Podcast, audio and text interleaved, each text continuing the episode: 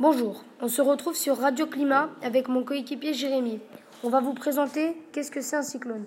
Alors, comment se forme un cyclone? Pour qu'un cyclone se forme, il faut nécessairement que la température de l'eau soit supérieure à 26,5 degrés Celsius sur 60 mètres de profondeur afin de générer une énergie thermique suffisante. Pour qu'une tempête tropicale soit considérée par les météorologues comme un cyclone, la vitesse de ces vents doit être supérieure à 118 km par heure. À noter que les cyclones sont appelés ouragans ou hurricanes.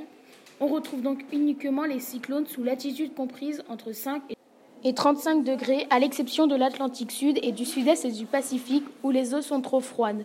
Le diamètre d'un cyclone varie entre 500 et 1000 km et son centre, appelé œil du cyclone, est une zone calme et son mouvement est semblable à celui d'une toupie. Sa puissance est équivaut à 2500 réacteurs nucléaires. Quelles sont leurs utilités? Ils ont une utilité car ils jouent un rôle de régulation atmosphérique.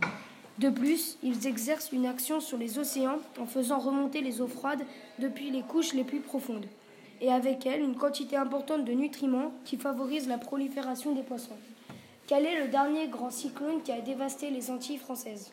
Irma en septembre 2017, le plus puissant depuis 1980 avec des vents à 287 km par heure.